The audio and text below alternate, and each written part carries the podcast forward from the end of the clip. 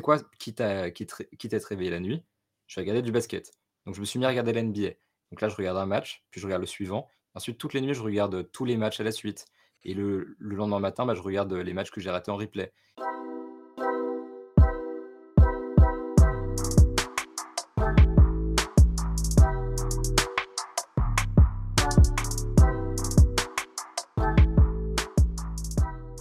Salut à tous et salut à toutes, bienvenue dans N1, le podcast NBA des équipes de The Free Agent. Aujourd'hui, épisode très très particulier, double épisode même très particulier. On va vous expliquer ça dans quelques instants avec euh, un invité qu'on est ravi d'avoir avec nous et euh, vous allez être ravi de l'entendre pendant euh, l'émission que vous allez écouter là durant les 30, 35, 40 prochaines minutes. Avant de l'accueillir, je retrouve avec un certain plaisir mon acolyte Cédric. Comment vas-tu? Salut Chris, bah écoutez, je suis bien content de vous retrouver cette semaine. Content de te entendre à côté de moi. Ça va, t'es pas parti à la fin de semaine. j'ai écouté d'ailleurs le petit podcast de fin de semaine. Du coup, je suis désolé hein, pour Arthur et Axel qui vont subir les, conséquences des dires de leur représentant Yaya, mais vendredi, vous pourrez pas faire de podcast. Vous êtes suspendu pour des propos irrespectueux envers ma personne. c'est ça. On vous invite à aller réécouter le podcast de vendredi dernier, du coup, où on faisait un focus sur Chicago et je suis allé faire une petite pige avec l'équipe de Yannick et on a profité pour s'envoyer quelques petites punchlines bien sympathiques évidemment, mais il y a toujours une bah, il faut toujours avoir des représailles. Et donc, euh, et donc la représaille, c'est qu'il n'y a pas d'émission avec Yannick et son équipe. Voilà, c'est ça. Mais, c'est un peu une fausse excuse, ouais, quand même. La vraie raison, ça, je vais te laisser la dire, euh, Chris. Bah, c'est quand même notre invité du jour et qu'on va. C'est ça. On arrête nos, blagues, euh, nos blagues internes et on va accueillir notre invité pour cet épisode et donc l'épisode de fin de semaine. C'est Benjamin Moubèche. Bonjour Benjamin. Salut, comment ça va? Eh ben ça va, ça va, ça va. On est ravis de t'avoir. Merci de nous accorder du temps en direct du Texas, hein, si je ne m'abuse.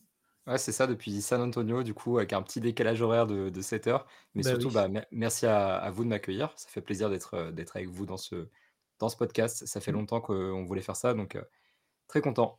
C'est ça. Donc, on va faire euh, un double épisode. Comme on, comme on a un super invité, on va prendre deux fois plus de plaisir. Donc, cet épisode que vous écoutez actuellement. Première partie, on va vous, vous expliquer tout ça dans quelques instants. Et vous aurez la seconde partie, donc vendredi, sur vos plateformes de podcast habituelles, bien évidemment.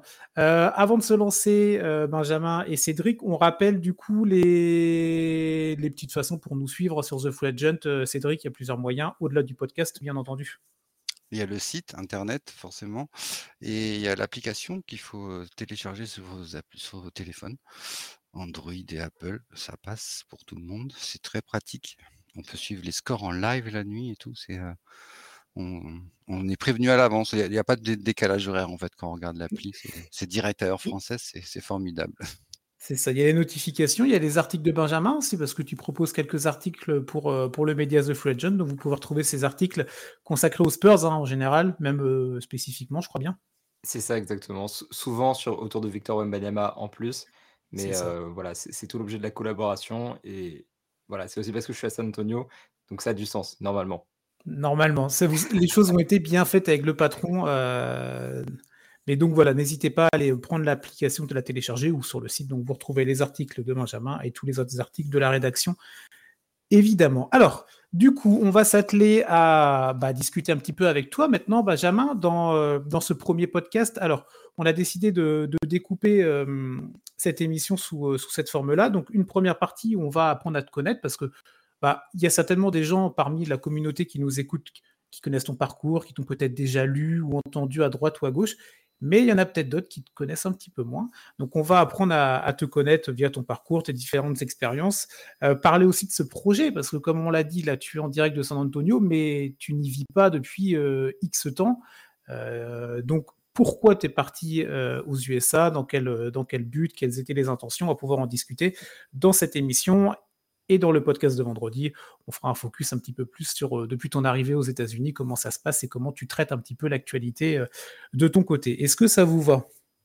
Ah bah moi ça me va, et puis on, suit le, capitaine. Magnifique. Cédric, c'est bon pour toi aussi? Oui, oui, c'est parfait, ouais. Bon, allez. Euh, et bah du coup, Benjamin, on va te laisser un petit peu te présenter. Euh, donc, tu t'appelles Benjamin, tu es journaliste, tu traites de la NBA, mais euh, ce n'est pas que ça, évidemment. Parle-nous un petit peu de toi, de tes aspirations, pourquoi, pourquoi ce choix d'être journaliste, de traiter le basket. bon, bref, une petite présentation pour tous ceux et toutes celles qui ne te connaissent peut-être pas encore suffisamment. Alors, effectivement, les, grandes lignes, c'est ça. Benjamin, journaliste, j'ai 23 ans et je sors tout juste d'école. J'étais à, à l'IEJ Paris pour ceux qui, à qui ça peut parler éventuellement. Et donc là, en sortie d'études, j'ai décidé de partir à, San Antonio. Donc j'écris notamment pour The Free Agent. Je suis correspondant à San Antonio pour eux. Mais j'écris aussi à droite à gauche pour euh, Rivers Magazine notamment. Je travaille aussi pour le crossover, pour le D-Sport. J'ai des collaborations dans, le tuyau aussi. J'essaie de, faire un petit peu le, maximum c'est vrai que moi, du coup, ma grande spécialité, c'est la NBA. Je suis journaliste vraiment très, très spécialisé sur, euh, sur le basket et sur la NBA en particulier.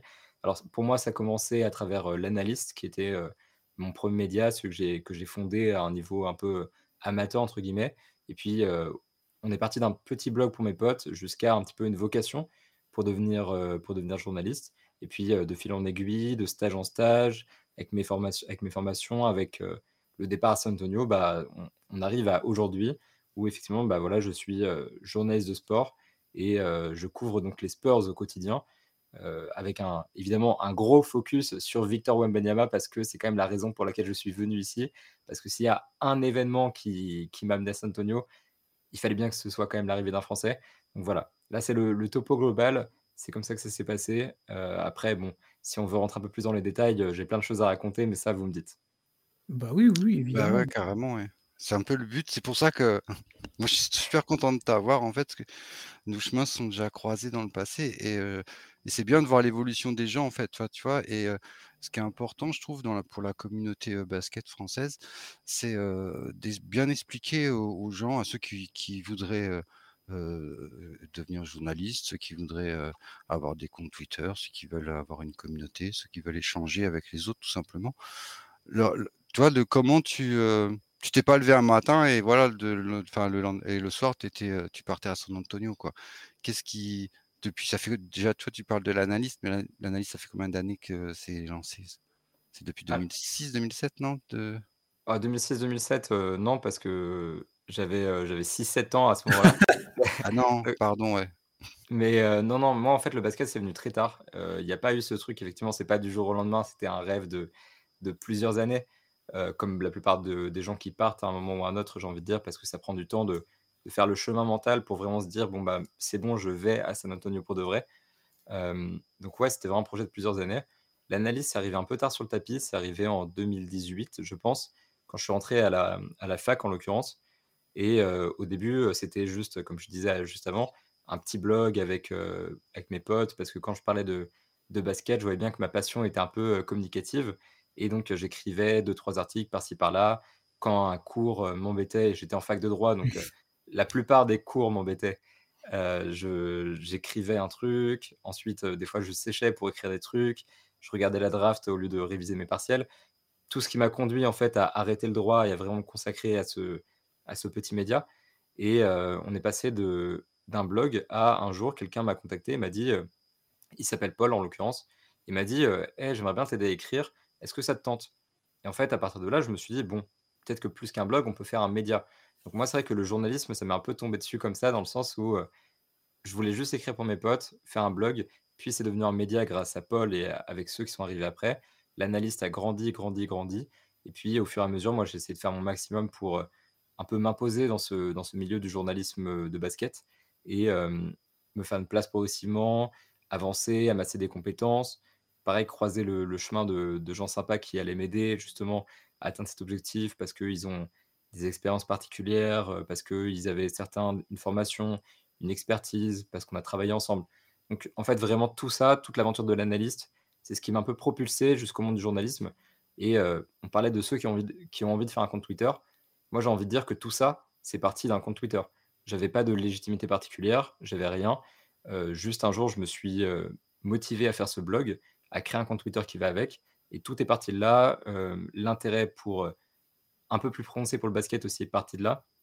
et en fait, toute la ma carrière, ça part juste de la création d'un compte Twitter sur lequel je partageais des statistiques, sur lequel je partageais mes articles de blog et de ces articles de blog donc qui étaient écrits de manière assez amateur.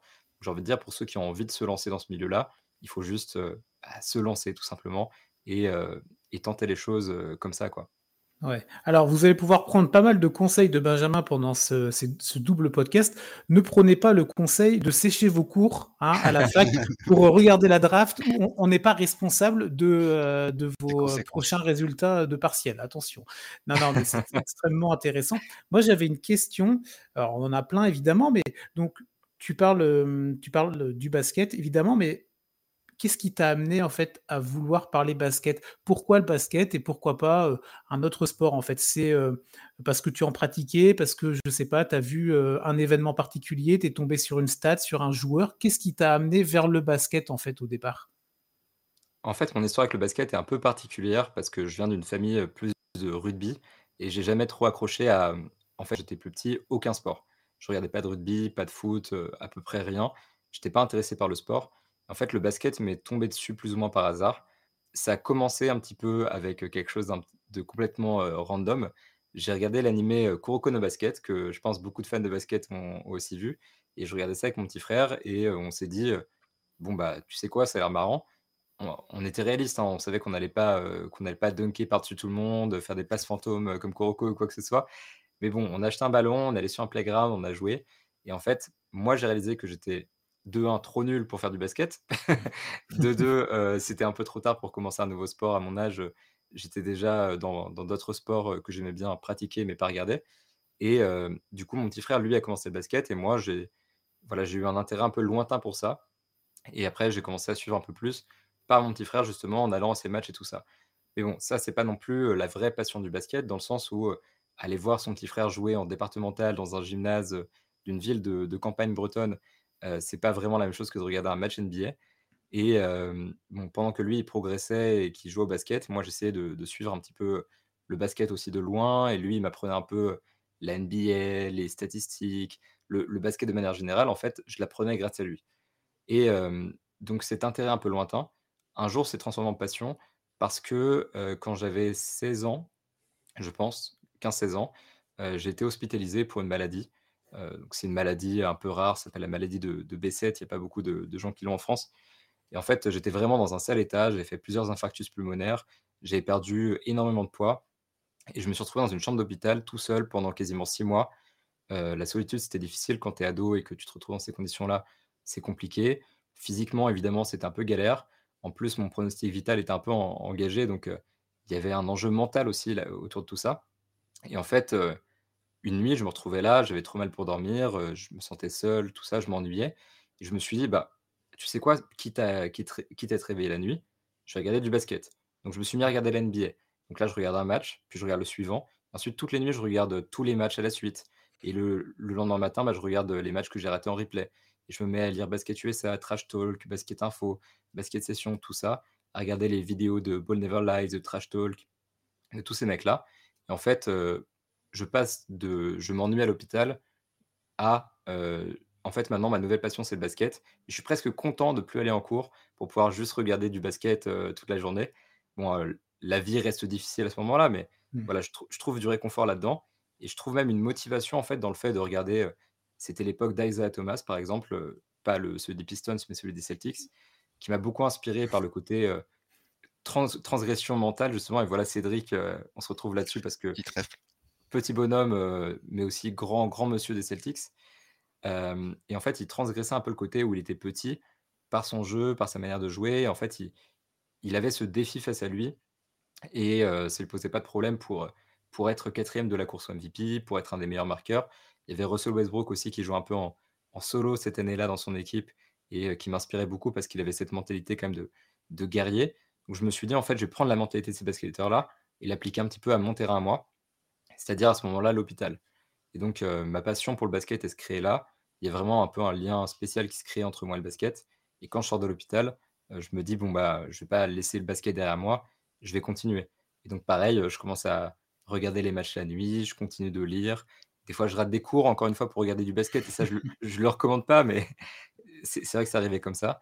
Et du coup, bah, en ayant connu le basket un petit peu en cette épreuve et en ayant vraiment pris le temps, quand j'avais rien d'autre à faire, de creuser l'histoire, apprendre les statistiques, apprendre le jeu, etc. à ce moment-là, tout ça, ça m'a vraiment rapproché du basket et ça m'a lancé. en fait, je, me suis trouvé une énorme passion qui ensuite est devenue une vocation. Mais à la base, ça part de là, ça part de moi dans une chambre d'hôpital qui regarde des matchs de basket. Voilà, donc Ok. Bon, histoire un peu particulière. Un parcours extrêmement atypique pour le coup. Je sais pas, Cédric, si tu voulais, si tu veux réagir à ça. Non, juste, tu n'as pas de redemander à retourner à l'hôpital juste pour pouvoir voir les baskets, pour moi. Non, non, non, non. Mais Non, ça va. par contre, quand j'y suis retourné, à chaque fois que j'y retournais, je me, je me regardais une vidéo de 40 minutes de Ball Never Lies, un documentaire, un truc comme ça. Ouais. Mmh pour Mais moi, après, de toute les façon, une, baskets, c'est l'ensemble. une fois que tu es tombé dans la marmite, c'est foutu. hein, C'est, Ah, c'est sûr. ouais, la NBA, c'est un truc. euh, Mais euh, non, non, c'est euh, euh, c'est un parcours vraiment voilà singulier, atypique, mais en tout cas, si ça t'a permis de pouvoir bah, te retrouver dans ta vie personnelle et, en- et ensuite euh, de pouvoir en faire une passion et un métier, euh, c'est très bien. Franchement, euh, une sorte, c'est extrêmement positif tout ça. Pour revenir sur des choses un petit peu plus récentes maintenant, euh, donc, tu en as parlé dans ta présentation. Donc, tu, euh, écris des, hum, des articles pour The Fledgent, pour euh, euh, Reverse Magazine aussi et pour, euh, d'autres. Euh, tes différentes expériences euh, dans les médias, qu'ils soient français ou autres, euh, on va pas faire tout ton CV, c'est pas l'idée, mais euh, est-ce qu'il y a des expériences qui t'ont euh, plus marqué que d'autres dans ce cursus-là pour euh, de, bah, de journaliste ou pour, pour en devenir un en tout cas? Bah, le plus formateur, je pense que ça reste l'analyste, dans le sens où, en fait, quand on crée son propre média et que non seulement on écrit, mais en plus on doit gérer une équipe. Moi, je corrigeais tous les articles de l'analyste. Bon, après, on, s'est partagé ça avec Teddy, mon co-rédacteur en chef. Et c'était très, très formateur, en fait, d'encadrer ces gens-là, de chercher à progresser et essayer d'apprendre pour bah, non seulement produire un bon contenu soi-même, mais en plus essayer d'accompagner les autres, d'être un peu un leader dans ce projet-là. Ça, ça m'a énormément formé. Donc, je pense que ce projet-là, c'est le départ de tout. Mais dans, le- dans les autres projets qui m'ont un peu marqué, il y avait mon premier stage qui était chez Le Crossover. Et c'était une période où j'étais, à l'époque, j'étais en fac de philo. C'est la suite après, après le droit. Et c'est vrai que c'était un peu hardcore parce que, en fait, j'ai commencé en faisant deux stages en même temps. J'avais mes études en parallèle. Et le stage chez Le Crossover, c'était un peu prenant. Donc, j'écrivais des, des vidéos pour eux. Et ceux qui connaissent pas Le Crossover, c'est une chaîne YouTube de basket qui fait du contenu un peu, un peu narratif, surtout historique. Et en fait, cette expérience-là, c'est pareil, elle était euh, extrêmement formatrice parce que c'était la première fois que j'avais des comptes à rendre à quelqu'un. J'avais un rédacteur en chef au-dessus de moi, j'avais euh, pareil Vincent Poulain qui, euh, qui est très actif sur Twitter et que les gens connaissent peut-être comme ça, et du coup qui était au-dessus de moi et qui me donnait beaucoup de conseils.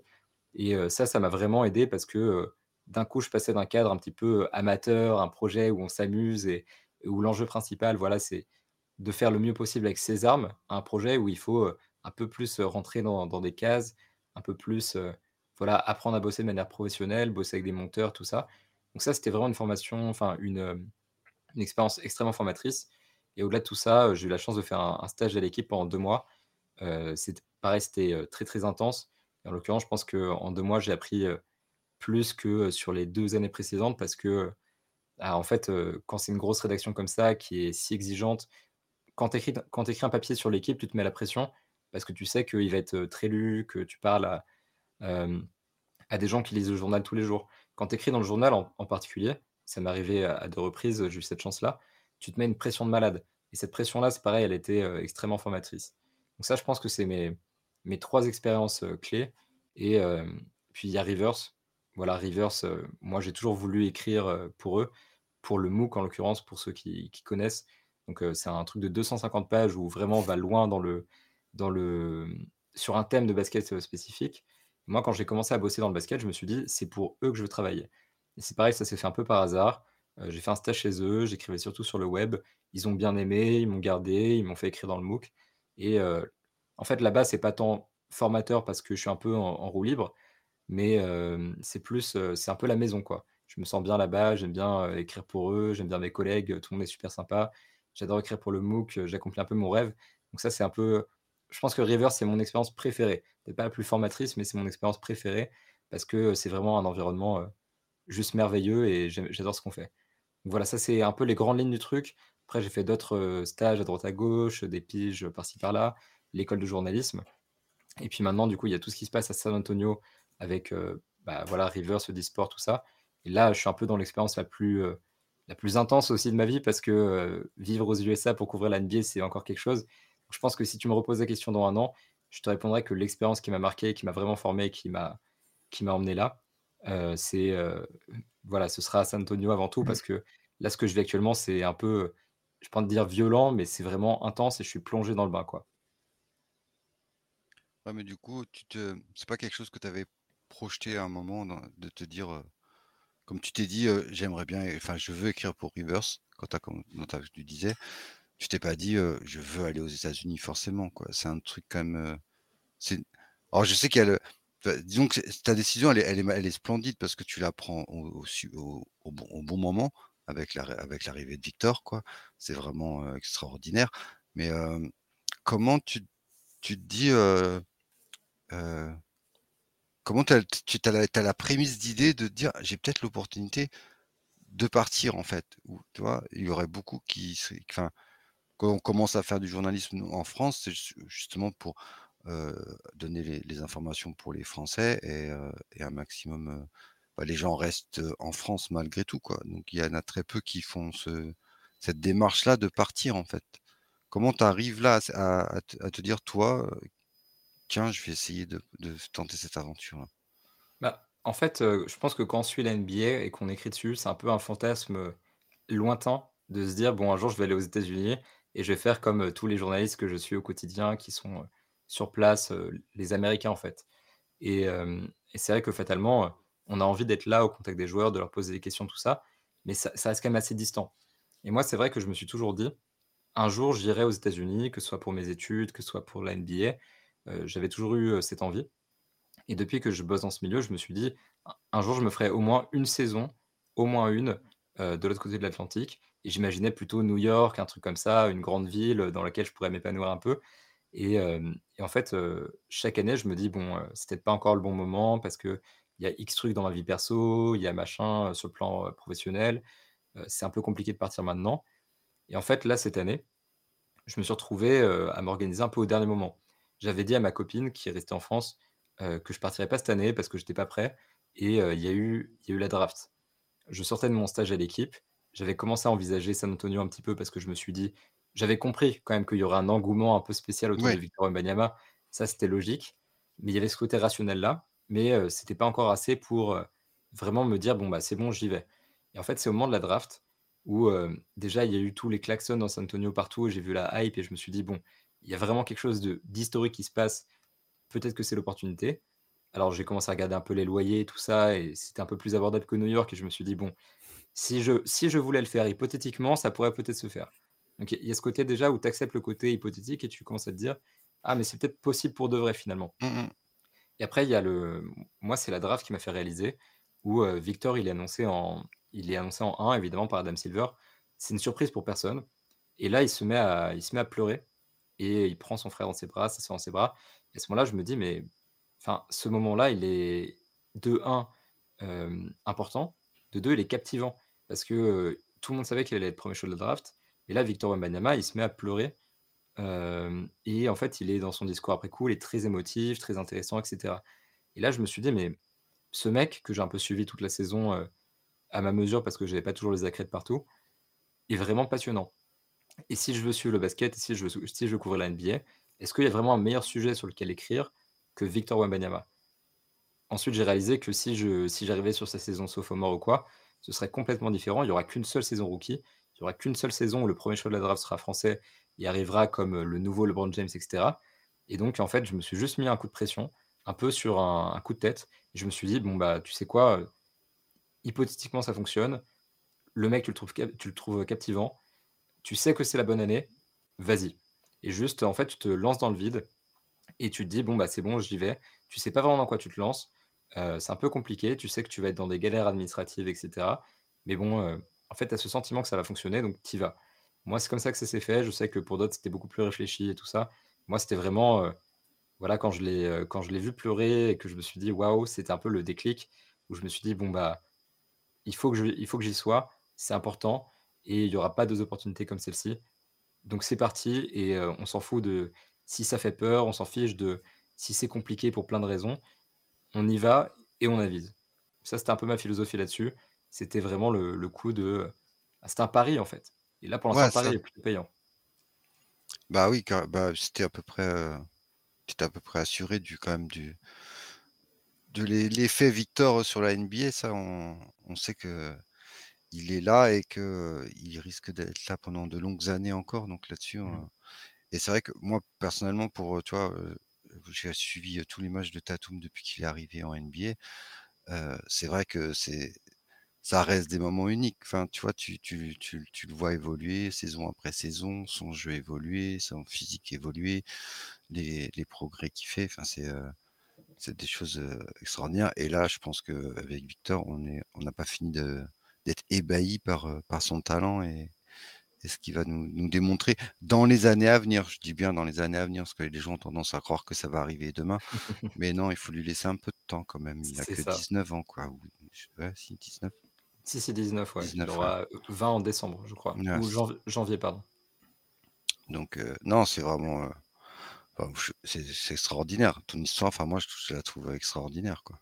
Pour, pour, que les gens comprennent bien, Benjamin, euh, tu as décidé donc de partir par rapport à cet événement particulier, ce déclic dont tu parles de Victor euh, qui euh, apprend son, choix euh, de la draft, en tout cas sa destination et les émotions qu'il a pu avoir derrière. On est d'accord, là actuellement, donc quand tu es parti, tu parlais de, ta compagne tout à l'heure, là tu es parti tout seul ou tu es accompagné, comment que les gens comprennent bien en fait concrètement comment tu es, parce que je ne sais pas où tu vivais en France, peut-être en région parisienne ou ailleurs, mais voilà, Là, actuellement, San Antonio, tu es, parti tout seul ou tu as emmené du monde dans ta valise, entre guillemets? Non, non, je suis vraiment en, solo. J'habitais euh, dans le, dans le 92, en banlieue parisienne. Et c'est vrai que je viens en coloc avec ma copine depuis 3-4 euh, ans, un truc comme ça. Donc, donc en, l'occurrence, elle est restée et elle paye un peu la part toute seule. Elle se, elle se débrouille. moi, j'étais partant pour déménager provisoirement, etc. Enfin, ça, c'est une autre histoire. Mais du coup, je l'ai un peu laissé derrière moi on s'appelle souvent, etc. Il n'y a, pas de, y a pas de raison et tout, tout va bien, tout se passe très très bien. Mais c'est vrai que du coup, en fait, je suis passé de. Je suis quelqu'un qui passe beaucoup de temps avec sa copine. Je suis pas quelqu'un qui sort beaucoup à la base ou quoi, mais je me suis quand même éloigné de mes potes, de ma famille, etc. je suis parti vraiment en solo dans le Texas. Donc là, je vis dans un, actuellement dans un Airbnb depuis que je suis arrivé. Parce que c'était plus simple, parce que les, les propriétaires américains, c'est une galère quand même, on va pas se cacher. Mais du coup, là, je vis dans un Airbnb en, coloc et je suis avec deux Texans qui sont avec moi. Et, voilà. Donc là, je suis remis à, moi-même, en gros. Ok, ouais, c'est vraiment. c'est impressionnant, en fait. en tout cas, de, mon point de vue, je pense que c'est vrai que tu le partages et certainement pour beaucoup de, de personnes qui nous écoutent tu as pris ton courage à deux mains, tu y es allé et euh, tu as vraiment décidé de, vivre un peu ton rêve américain, même si c'est pour le travail, évidemment, c'est pas, c'est pas que pour le plaisir, même si je pense que tu dois trouver aussi euh, des moments, euh, des moments sympas là-bas. tout à l'heure, tu parlais, tu, parlais des galères administratives, là tu viens de parler des, propriétaires américains qui peuvent être un petit peu compliqués. c'est quoi les problématiques majeures quand on est un jeune Français comme toi et qu'on décide de, on se dit bon bah voilà, je vais partir aux États-Unis là dans, euh, je sais pas, trois mois, quatre mois, etc. C'est quoi les, les questions qu'on doit se poser et surtout les, problématiques qui, euh, bah, auxquelles on, est confronté en fait? Ah, Je pense que chacun a son cheminement un peu personnel. Moi, j'ai commencé par l'étape administrative vraiment, où je me suis dit bon, il me faut un visa parce que ça fait peur. On sait que les États-Unis, on peut pas rentrer comme on veut, surtout on peut pas rester comme on veut. Ça, c'est important. Et moi, c'est vrai que déjà, quand j'ai commencé à me préparer, 3-4 mois en avance, j'avais plus de passeport. Il était plus valable. Donc je me suis dit: «Bon, ça va être chaud parce que le temps d'avoir un passeport, de faire les démarches et cetera, c'est compliqué». Donc ça passe déjà par là, la demande de passeport. J'ai eu beaucoup, beaucoup de chance, c'est allé très, très vite. Après, il y a le visa. En l'occurrence, quand on est journaliste, c'est pareil, on a on a pas mal de chance. Je sais pas si j'ai mon passeport sous la main, mais je sais plus jusqu'à quand je suis, je suis, autorisé aux États-Unis, mais c'est un truc dans les, 4-5 ans, quoi en fait, le visa, il se fait très vite, pareil, il suffit d'avoir une lettre de mission de la part d'un média ou la carte de presse et de se présenter donc, à l'ambassade américaine. Ce qui est un rendez-vous qui fait vraiment flipper, tu dois pas être en retard, tu peux pas mmh. venir avec, des objets électroniques. Si tu as un ordinateur, bah, voilà, tu es foutu parce que tu vas pas passer la sécurité. c'est vraiment un truc, où tu te mets la pression Et donc tu, tu fais ton petit visa et puis ensuite tu attends la réponse. il y a beaucoup de stress qui vient de là quand même. De, il te faut les papiers, il te faut le visa, il faut que tu t'organises aussi. alors là, on est dans les, dans les détails techniques, hein, mais il faut une assurance de santé parce que à tout hasard, si tu as un accident de voiture et que tu te retrouves avec le cou dans une minerve et ça, peut arriver. Ça, ça, peut arriver même au meilleur, je dirais. il, y a, il y a une photo sur Twitter pour ceux qui, qui n'ont pas la référence. Pas de quoi on parle. Ouais. C'est ça, je fais, je fais, actuellement le podcast avec trois hôtels et quelques entorses. mais du coup, j'avais prévu le coup. Il faut une assurance santé parce que quand j'ai vu le, prix de l'IRM qui était de 1000 dollars, quand même 1000 dollars, je me suis dit, bon, bah, heureusement que j'ai prévu ça. Donc il y, a, tout ce côté où il faut s'organiser sur plein de plans. De, il faut voir avec les impôts, avec l'assurance, machin. Ça, c'est une galère, mais en fait, il y a plein de sites qui, accompagnent les gens et qui, décrivent très bien les démarches. En fait, ça fait très peur au début, mais quand tu, quand tu reviens dessus rétrospectivement, tu te dis finalement, c'était c'était pas la peine de s'inquiéter comme ça, c'est juste des papiers à remplir et des formalités. Au final, c'est pas si grave que ça. Après ce challenge-là de l'administratif, évidemment, quand tu pars travailler, il y a le challenge bah, du travail. Moi, je suis en sortie d'école, donc quand je suis arrivé avec ce projet de San Antonio, je me suis dit, bon, bah, maintenant, il faut que je trouve mon premier vrai travail. Je travaillais en pige pour Rivers depuis quelques années déjà, enfin depuis un an, mais c'était par-ci par-là, c'était pas suffisant pour, pour vivre. Et là, il fallait d'un coup que je passe de voilà, quelques pièges à un vrai salaire avec plus de médias, à vraiment trouver de, de quoi travailler. Et c'est vrai que ça, c'était une, recherche qui a pris du temps parce que tu envoies des, mails partout, des CV partout. des fois, tu as une chance de fou. Je pense à, par exemple, The Free Agent. c'était le premier média à me contacter après que j'ai vu avec Rivers. j'ai fait un tweet et The Free Agent, pareil. donc, Charles, notre bien-aimé guide, qui, m'a envoyé un DM direct en mode Nous, on est intéressé, on aimerait bien en discuter. Donc, je me suis organisé, on en a discuté, ça s'est fait. Et derrière le Disport, c'est pareil ça m'est un peu tombé dessus. Alors maintenant, je ne vais pas rentrer dans les détails, j'ai des galères avec la NBA pour certains des projets que je mène, mais donc c'est toujours un petit peu un truc en réflexion. Et bien sûr, il faut que je trouve des médias, c'est encore quelque chose que je fais. Ça, c'est une grosse galère aussi. Mais l'avantage, c'est que quand on est l'un des rares Français à San Antonio, c'est plus facile que depuis la France. Donc, mmh. globalement, ça, c'est bien fait. Et ça, c'est un gros challenge. Et le troisième truc qui est vraiment très spécifique à ma situation, c'est le côté santé. Je parlais de, l'assurance parce que c'est important quand as un accident ou quoi.